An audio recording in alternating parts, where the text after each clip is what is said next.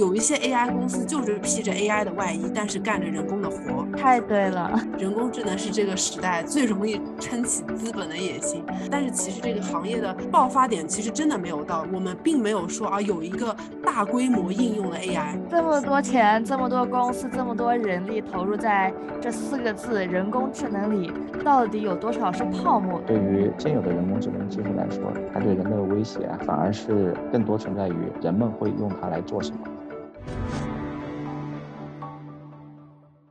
Hello，大家好，欢迎回到北美金视角，我是坐标上海的 Brenda。Hello，大家好，我是坐标芝加哥的 Len。哎，前几期节目真的是跟夏博士聊下来，我回家查了好久的字典，包括啊上一期节目讲到的 Google 那个 Transformer 那个模型啊，我后来还跟我的做程序员的同事聊了很久。他们一个个都拍大腿说这个特别妙，然后包括 Google 那些，包括 Open AI 做那些开源给到程序员的一些福利吧，算是真的感觉到这个行业不只是呃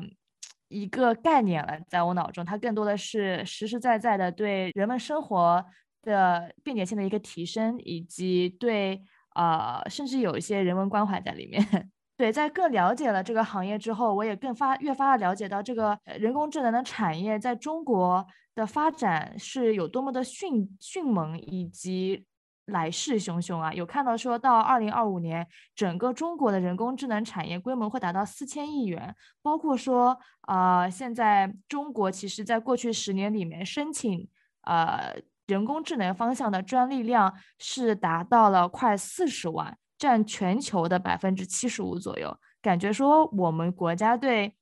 人工智能这一块的投入，不管是公司本身还是说呃资本方，都是非常非常看好的。嗯，对，但是我总觉得这个行业。嗯，会不会有一些泡沫？因为之前其实有一句话很有意思，呃，广为流传：AI 消灭了多少旧的工作，就创造了多少新的工作。为什么呢？因为之前科大讯飞闹出一个呃说法，他说 AI 翻译其实背后是人工翻译的闹剧啊。就这个其实后来被科大讯飞已经辟谣了，但是其实你不能否认，有一些 AI 公司就是披着 AI 的外衣，但是干着人工的活。为什么？因为对了，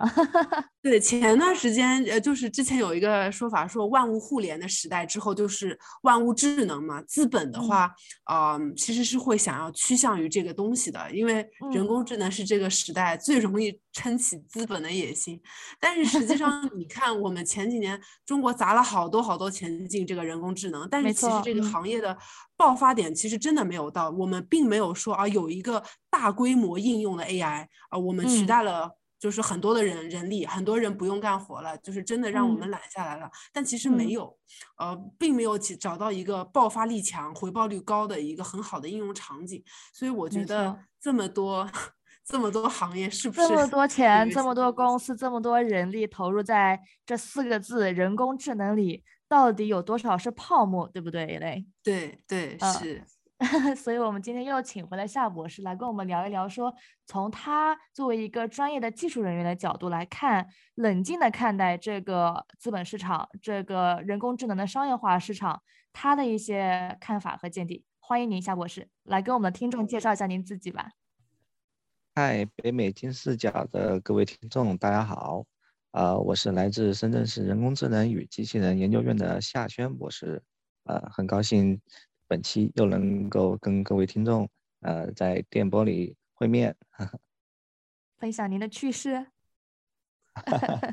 分享一下本行业的有趣的事情。嗯嗯，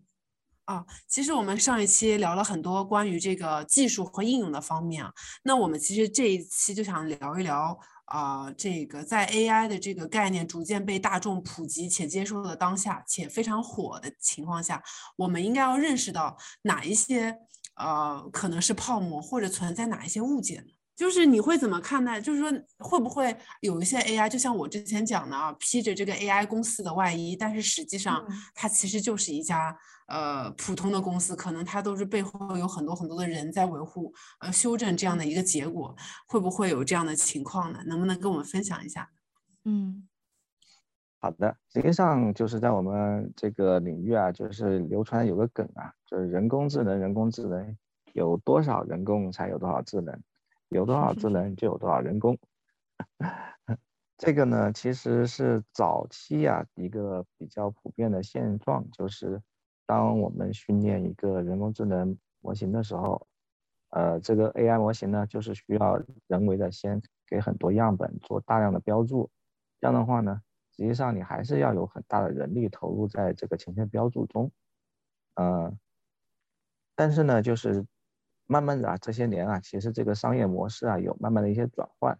呃，对于这种标注的依赖啊，确实还是越来越少了。除了一些特殊领域还是特别依赖标注之外，在对非监督学习啊，还有这个半监督学习啊、自监督学习啊方面的研究，现在已经是为人们带来一些曙光，就是我们可能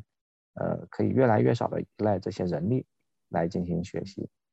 呃，所以呢，我对这个 AI 的这个前景啊，发展前景还是有一定的看好的。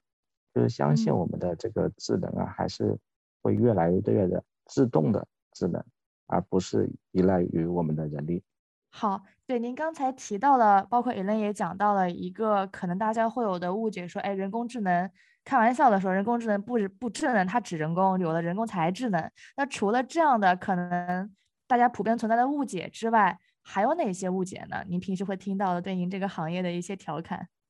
有多少人工就有多少智能嘛？这个在某种程度上，这个也是也算是说的对，呃，因为确实是要我们人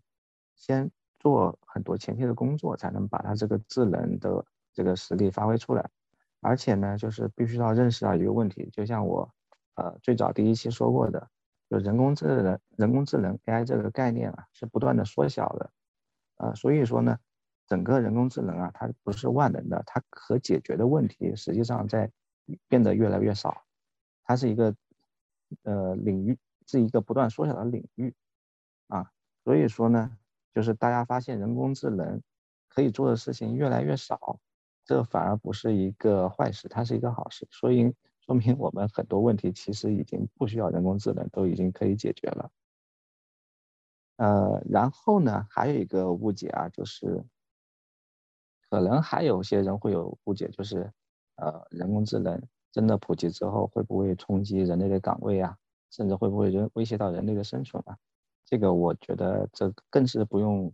呃，担心。以当前社会的这个水平来看啊，首先呢，就是人工智能对岗位的冲击啊，完全不用担心的。从历次的这个科学技术发展的这个历史轨迹来看啊，这个问题是不存在的。比如说用汽车代替牛马之后。啊，这些木马的是不是失业了就没工作了？啊，但实际上车、汽车创造出了更多的这个职位出来，就光是司机就要就要消耗大量的人力了。啊，对于人工智能来说也是这样的，它确实是会创造出更多岗位出来，这个不用担心。啊，而对于这个所谓的这个 AI 威胁论嘛，就是它对人类的威胁会是怎样的呢？呃，我感觉就是，呃，对于。呃，现有的人工智能技术来说，它对人的威胁啊，呃，反而是更多存在于人们会用它来做什么，这才是最大的威胁。举一个例子啊，实际上最在最早的 AlphaGo 出来的时候啊，就是它战胜了就是人类的最强的围棋选手啊。这个时候呢，其实我感觉应该是很多人都故意没有去宣传一个事实，嗯。可能是为了造成不必要的恐慌吧，呃，并不是说将来 AI 会统治人类啊或者怎样的，而是当这样一种超凡的人工智能被应用到军事领域的时候会怎样呢？也就是说，一旦用一个像 AlphaGo 这样的超级智能来掌控我们的军队军队系统，那意味着只要呃对方国家没有这样的一个相应的人工智能的话，那么。一个人类指挥官是不可能打败这个国家的军队的，因为本国拥有一个无比强大的人工智能，没有人类能够击败它，就是一个可怕的应用。所以还是打败人类的只有人类，因为人类会用 AI 去做可怕的事情。嗯，这个非常发人深省啊，就是到底对人类的威胁在哪？恶还是来自于人类本身的？是的。如果两个 AlphaGo 就两个这个军事人工智能互殴，哪个会哪一个人工智能会赢呢？或者说拥拥有什么技术的人工智能会赢呢？我很好奇。呃，其实这也是现在各个大厂甚至是国家层面去支持做大模型的一个原因，因为通用人工智能才是能够实现这一切的一个基础，所以通用人工智能可以被认为是一项国之重器。嗯，非常期待啊。嗯，了解。哎，那夏博士，您看到说当下我们也说到资本非常的追捧人工智能相关的公司嘛？那这些公司主要投入在哪些行业呢？您观察到，或者说在过去的几年中，这些行业的聚集有哪些演变的趋势吗？啊，呃，行业啊，我们可以分为几个大类吧。呃，首先呢，就是人工智能，它呃最先由头部公司来呃。发端的其实就是互联网行业，就是谷歌呀、Facebook 啊，他们这些，呃，其实就是在互联网行业上进行了最早、最广泛的应用。以 Facebook 为例嘛，其实就是，呃，发广告，很简单的，就是它要做一个推荐系统嘛，就是你之前浏览过什么商品，那我们就来预测一下你可能是需要什么，或者将来可能买什么。或者对什么感兴趣，然后把相应的商品给推送给你，啊，这其实就是一个最早期的一个互联网的这个 AI 应用。嗯，也就是我们淘宝和字节跳动他们成功的原因，所谓的千人千面，了解你要什么，并且给你精准的推荐，是这样吗？是的。嗯。呃，然后呢，一大领域呢是自动化领域，这个其实也就是制造业，就以这个呃机器视觉检测为例吧。就是大量的这个自动化流水线上面生产出的产品，它是需要这个质量检测的，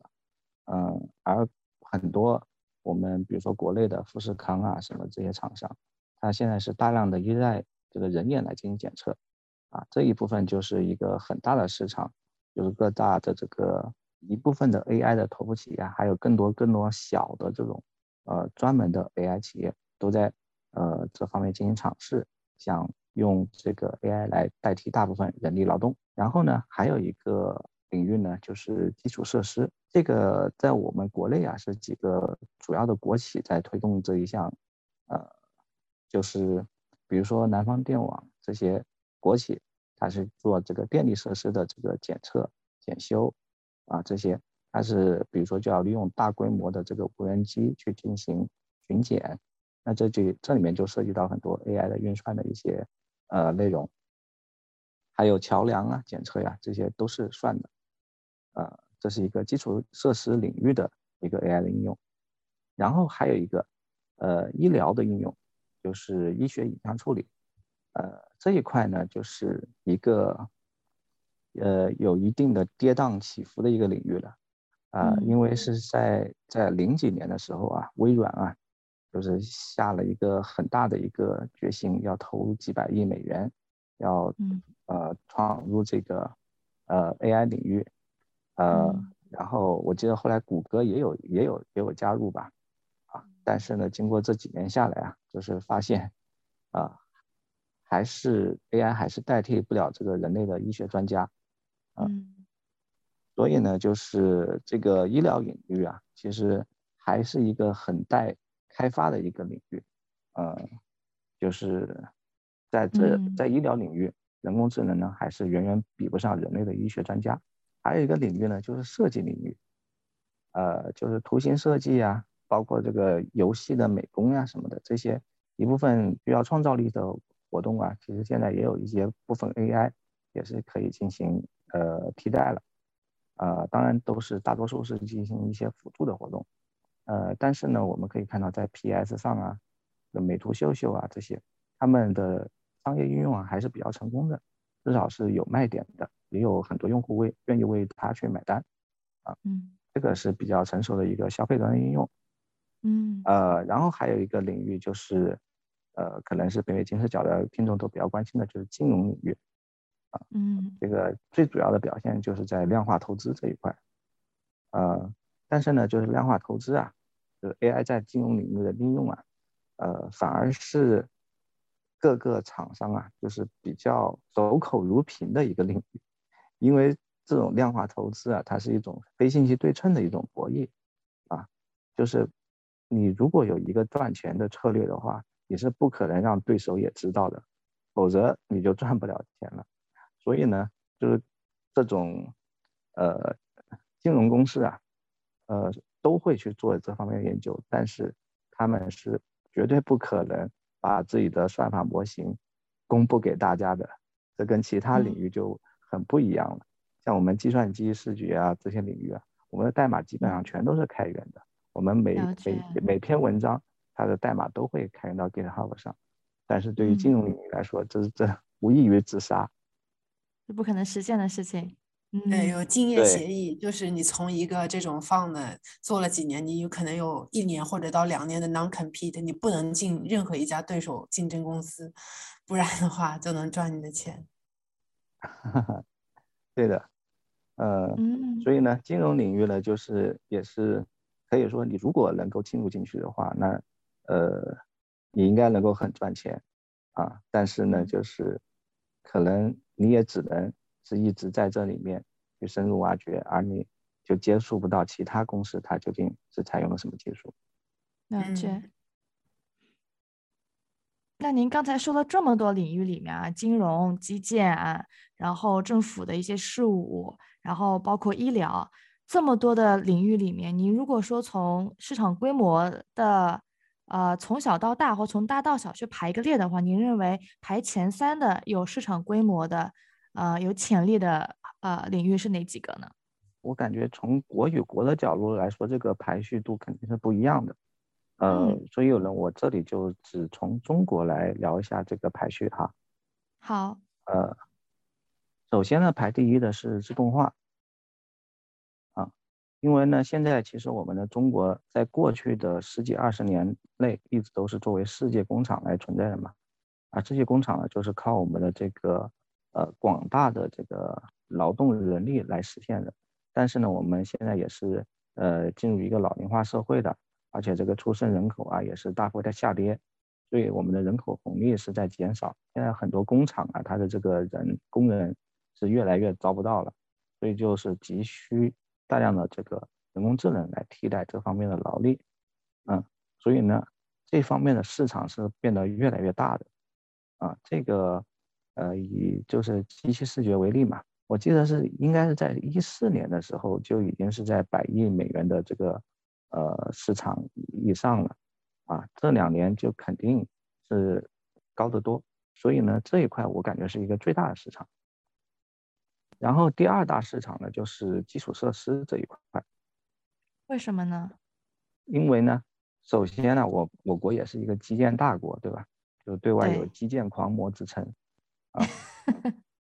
效率高，质量好。对，就是像我们的铁路嘛，铁路基本上一半以上都是过去十几年之内修好的，嗯，这个新修的东西啊，就是你一开始就不用担心它质量有什么问题。但是越到后面呢，这个问题就越多，就像美国一样嘛，它的基础设施现在是严重老化，啊，所以每年维护都要花很多钱，啊，这个对于中国来说其实也是一样的，现在就是全国的这个铁路网、高速网这些是密布，啊，那么每一年啊都是要花越来越多的钱去维护它，啊，那么在维护这一块呢，就是也越来越需要 AI 来。进行一个替代，啊，实现我们的这个呃基础设施的一个维护保养的一个高效。嗯，这个挺有意思的。具体怎么做呢？AI 可以帮助简化哪些工作的工序呢？保养铁路方面，保养铁路嘛，就是很简单，比如说高铁嘛，高铁每天晚上是停运，为什么要停运？就是要进行检修。啊，现在呃很多地方都是还是人力去检修。就是工人要呃到这个列车底下，就完整的看一圈，看列车底下有有有哪里是不是断了，或者是哪里缠了电线啊什么的，啊这些都是要去看的，一个个去看。呃，对于桥梁也是的，像高速公路上的桥梁嘛，比如说像四川啊，或者是一些什么样高山啊那些河谷里面的桥梁，就几百米高，你怎么才能去检测这个桥梁底下有没有裂缝呢？嗯，所以就是现在，呃，除了人力检测的话，那最简单就是就是利用无人机或者是其他攀爬机器人去进行检测，啊，这一块，呃，你那你一座桥要剪下来，你人去剪的话，可能就要光把这座桥看一遍，一寸一寸的去看一遍，那都是要花上几个月，对吧？用机器的话，你就是一路拍拍照片拍过去就好。但是这个拍照片，那也拍的拍的是巨量的。像其实我可以拿我我们呃研究院的一个例子来举例，我们是去年在这个浙江呃去呃做一座桥梁的这个检呃检测，就是我们光采集回来的图像就有两百多万张啊，这个我们。天哪！对我们靠人去看去，那我们根本是看不完的，所以我们也需要用 AI 的方法来对它进行检测。了解，非常清晰。那第一个是呃自动化，第二个是基础建设，第三个你认为啊比较大的市场是什么呢？第三个就是我认为是医疗，这也是一个最难的一个市场。嗯。没错，也还是跟我们国情是具体相关的。就是我们进入这个老龄化之后，啊，越来越多的这个老年人养老的医疗需求是不断增长的。嗯然后我国的这个人群的健康水平嘛，当然也不是特别的好，因为像我国这个，比如说癌症啊、冠心病啊这些人口比例都还是很巨大的。嗯，然后再一个，我国的这个医疗资源也是很少的。就每万人里面的医生数也是很低的啊，所以呢，就是 AI 的这个医疗市场在这里面还是大有可为啊，只不过这个，只不过这个市场也是相对来说最难的一个市场。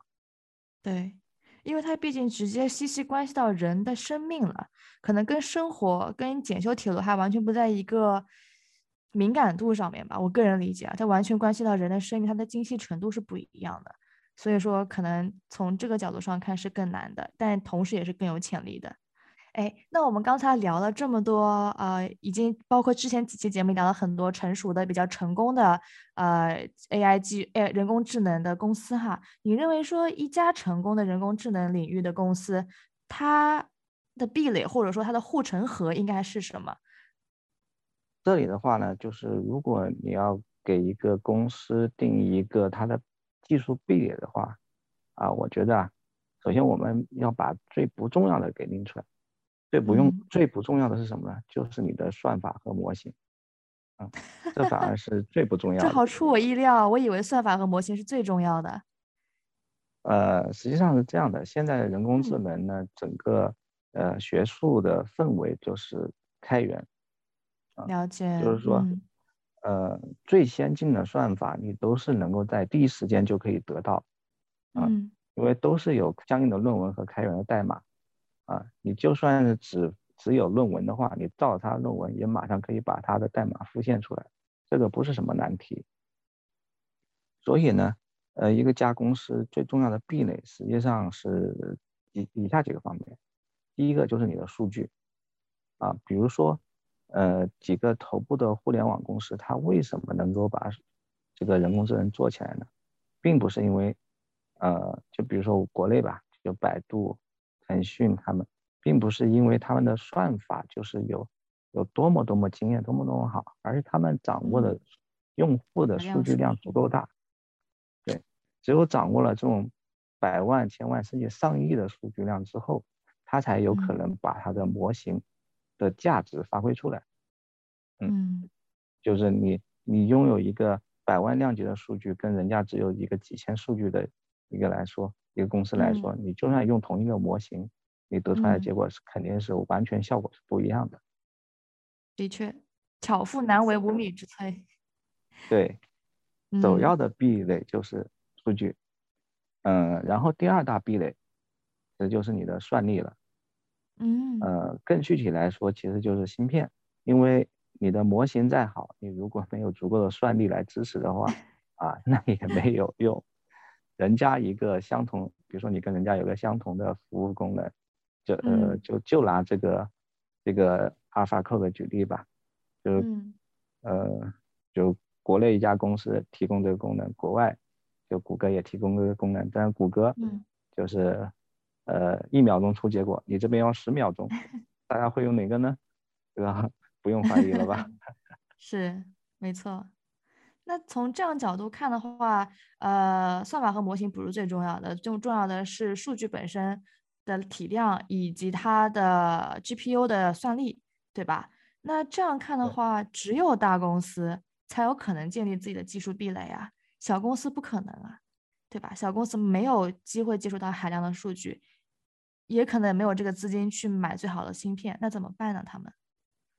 呃，所以第三个壁垒就是人才。了解。所以呢，就是 AI 公司吧，其实可以有两条这个技术路线。第一个就是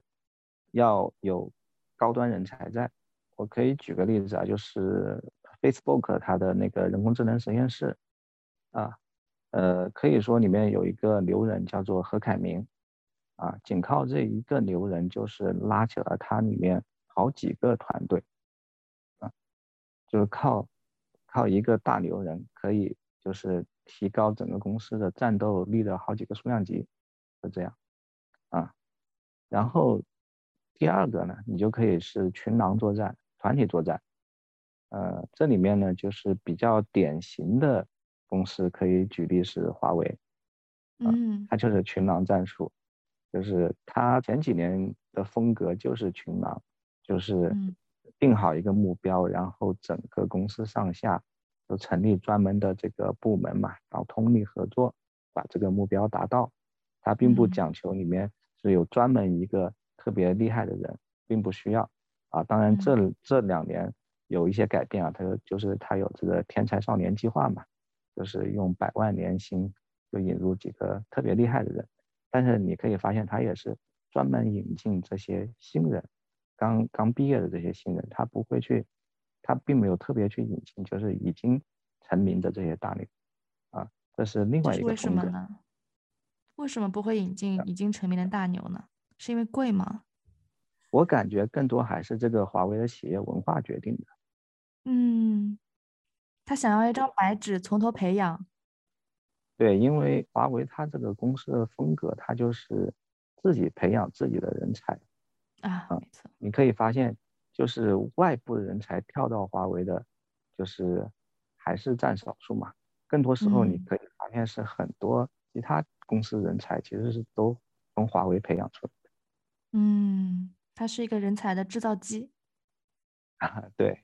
嗯，哎，那如果说这些公司他们在建立自己壁垒、技术壁垒的同时啊，为了让这个行业更加欣欣向荣的发展，他们是用哪些方式去帮助同行的共同的促进的发展呢？是像您刚才说的去开源代码吗？还有一些别的举措吗？这样的开源代码其实是从这个学术来说，就是大家一个呃共同呼吁，然后互利互助的一个事情。这个只是因为公司不反对才存在的。并不能说是公司就特意是给大家互助的，这并不是公司的目的。嗯嗯。对，哎，那其实你刚刚之前也讲了壁垒，我其实想问说，有很多 AI 公司，他们打的是他们，比如说有一些很特别的应用场景，或者抓到了一个市场的痛点，啊，给这个市场的痛点特别定制了一个这样的一个呃方服务的类型，但是背后用的是一些人工智能的技术，啊，你会觉得营销和这种能力会是一个人工智能的公司的壁垒吗？我认为不会是啊。你你既然是满足人家的需求，当然就肯定是定制的，对吧？这个你要接吃下这个市场，那肯定是定制的，那不可能你不定制的就能吃下这个市场。这个这个本身就每每一个想要进入这个市场的公司都是要做这个营销的。嗯，那也就是举个例子说，有一家公司，它可能说提供了一个服务，但它背后用的技术不是人工智能。那另一家公司，它也提供这样的服务，但它宣称自己用的是人工智能。啊，你觉得这样类型的公司，它把自己的人工智能称为是一个卖点吗？那可能会引到资本的投入这样子。那作为一个普通的投资者，我们可能想要去啊投资这样的公司，有没有什么样的一些啊参照的标准？来判断说，这样以人工智能为卖点的这些的公司，啊，是一家值得投资的公司呢？相比于说它不是用人工智能的，它就是正常的一家，啊，用其他方法的一些公司。就像我之前说的，就是壁垒中的头一条是数据，那么就是看这家公司有没有发展潜力的话，第一也是看它掌握的数据如何，啊，因为现有的人工智能技术都是依赖于数据的。所以这家公司对数据的掌握程度，就直接影响了它所生产出来的人工智能它的性能是怎样的。所以呢，呃，首要判断就是它的掌握的数据丰富程度、广泛程度是怎样。然后呢，第二个需要看的就是这个公司具体去做的一个领域，它究竟是怎样的，需要对这个领域有一定的了解。呃，就像我刚刚说的嘛，就是每个市场它的这个。市场的这个容量啊，里面它的呃广不广广阔啊，然后它的技术呃成熟度啊什么的，这些都是不要求不同的。比如说这个机器视觉，如果去做这个产品检测的话，跟这个医疗里面你去做这个放射科的这个图像处理的话，它其实这个呃一个是它面对的市场不同，另外一个它对这个技术的这个成熟度要求也不同，所以说对这个方面。本身投资人要有一个判断，然后呢，就是要观察一下这个公司啊对 AI 的使用的通用能力如这个什么意思呢？就是说，如果它的这个数据是有效的，然后它的算法也是好的，那么它在一些近似的领域，它应该也能够做出一些相应的好的一些结果。就是说，它应该是有一定的能力去做一些旁边类似的一些领域的扩展的。比如说，有一家公司，如果它宣称它能够做基础设施检测里面的桥梁检测嘛，它能够把桥梁检测做得很好，那么它去做一些摩天楼的检测的话，那它应该也是有相应的一些技术可以直接使用的啊。这一方面就是看它的这个业务面，呃，能不能覆盖相应的一些类似的场景。从这一点来判断它的这个 AI 的通用性能如何？嗯，好的好的，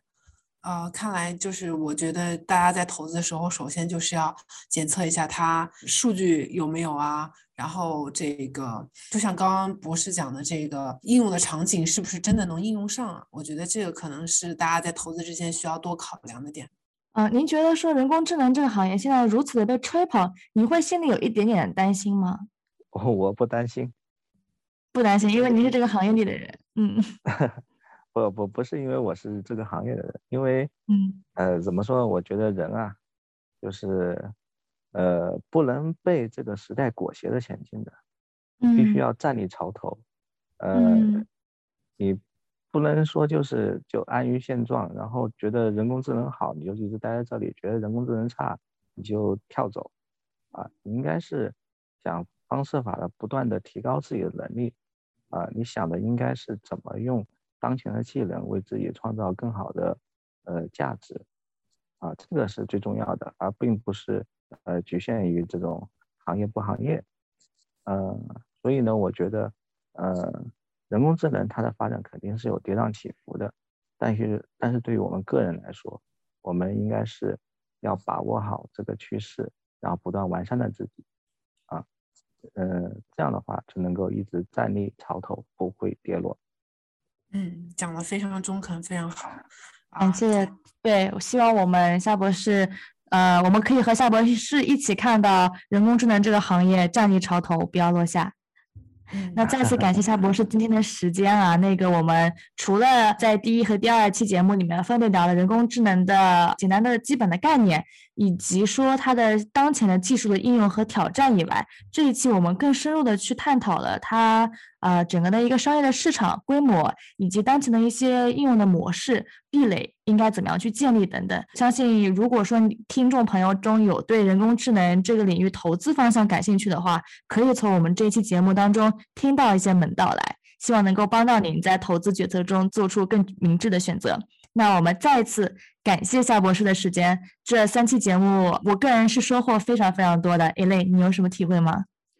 是的，我觉得，而且最后夏博士这个讲，人要站在啊自己的位置上去创造出啊属于自己这个行业，引领自己这个行业的一个分享，我觉得讲的非常非常好。其实这种拼搏精神，这种真这种，而不是说随波逐流啊，而要自己去引领，这样是一个非常非常好提倡的一精神。哇，感谢夏博士跟我们分享这么多。最后那一句啊，站在潮头不要落下，真的非常触动我个人。嗯，再次让我感受到夏博士个人是个非常有人文情怀的研究学者啊。那我们其实，在第一期和第二期的节目里面，分别去聊了人工智能的基本概念，也聊了聊最近非常火的呃，Google DeepMind 出了一个呃 AlphaCode 啊这样一个新闻热搜啊。在第二期的节目里面呢，我们详细的去。呃，介绍了人工智能在当前的各个领域的技术应用，以及他们分别的挑战是什么。想感兴趣的朋友可以再去回到我们前两期的节目去收听哦。那这一期的节目呢，我们是详细的去啊展开去关注在整个的商业化的布局上面。啊，夏博士给我们介绍了在当前比较有规模化、比较有成熟度的人工智能的商业应用的领域。以及他认为说，作为一个普通的消费者和投资者，您在啊判断一家啊有写着人工智能作为其啊公司介绍的公司的时候，嗯，要怎么样去做更加明智和冷静的判断？那我们再一次感谢夏博士的时间。啊，感谢北美金视角的各位听众的收听啊。然后我还是再次表达一下，我很荣幸能够在这里为大家分享一下。呃，对人工智能这个行业的一些思考，呃，然后也期待就是以后还有机会能够继续参与到大家的讨论之中。好的，如果今天的节目对你有所帮助的话，欢迎转发、收藏、留言，并且给我们留言。如果想要收听更多财商方面的节目的话，欢迎去收藏我们的专辑哦。今天的节目就到这里了，好的，我们下期再见。跟金视角聊人生，感谢您的收听。请在各大播放平台和公众号上搜索“金视角”，订阅我们的栏目吧。金融的金，事件的事，角度的角，一键三连，从我做起。我们下期再聊。